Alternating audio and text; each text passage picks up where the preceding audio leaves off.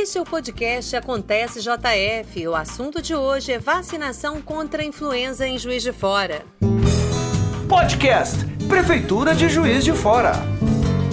Tendo em vista o momento de alerta que a cidade atravessa por conta do novo coronavírus, a Prefeitura definiu como estratégia para evitar aglomeração fazer uma escala do público-alvo dividida por faixa etária.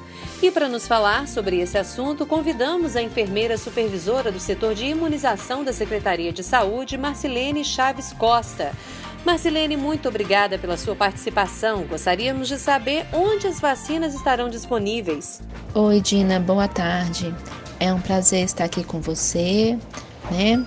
E realmente hoje começa aí a primeira etapa da campanha de vacinação contra a influenza e as vacinas já estão disponíveis em todas as unidades de saúde, inclusive no PAN Marechal, é, Saúde do Idoso, que é um local é, arejado, né, já que a gente está evitando aglomeração, e também o drive-thru que a gente conseguiu montar lá na UFJF, onde o idoso pode ir né, é, no carro acompanhado do cuidador para que ele consiga ser vacinado.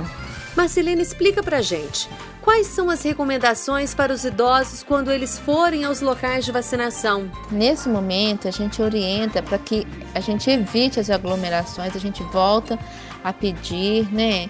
É, vamos seguir aí as orientações do Ministério da Saúde, porque a gente tem visto que muitos idosos estão procurando nessa, nesses primeiros dias, por isso a gente tentou escalonar por faixa etária, ou seja, essa semana, primeira semana seria a partir de 80 anos, a partir da segunda-feira que vem, é, próximo dia 30 de março, seria a partir de 70 anos e a última semana dessa primeira etapa, que seria a partir do dia 6 de abril, as pessoas a partir de 60 anos. Então a gente solicita, né, a gente pede que os idosos sigam essa recomendação, deem né, uma distância que a gente pede de pelo menos dois metros do vizinho, evitem conversar na fila, é, de preferência se tiver uma máscara que eles vão se vacinar de máscara, ou ainda no caso, né, Dina, que não tem essa máscara, que eles consigam uma encharpe ou até mesmo um lenço,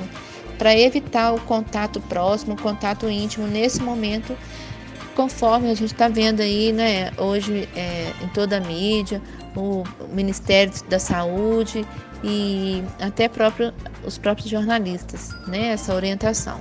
Marcilene, estamos ainda na primeira fase desta campanha de vacinação contra a influenza.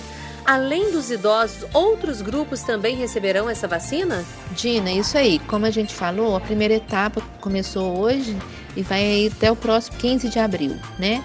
Aí dia 16 de abril a gente tem início aí a segunda etapa, onde poderão ser vacinados os professores, os doentes crônicos e os militares.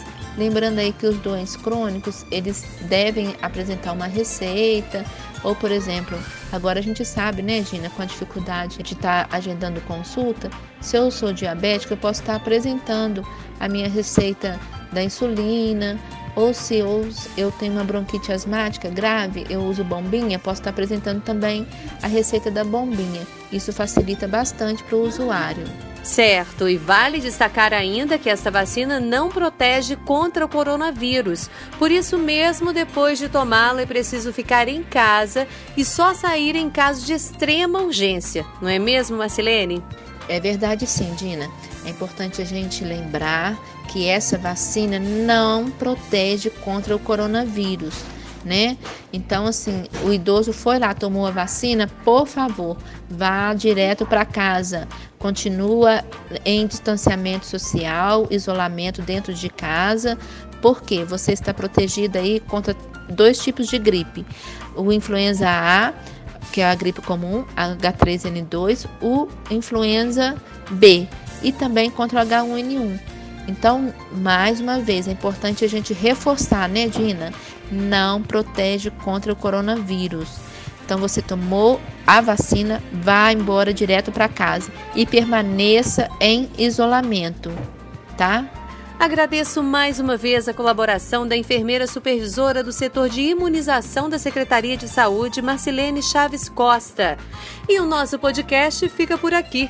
Acontece JF aproxima você da sua cidade. Podcast Prefeitura de Juiz de Fora.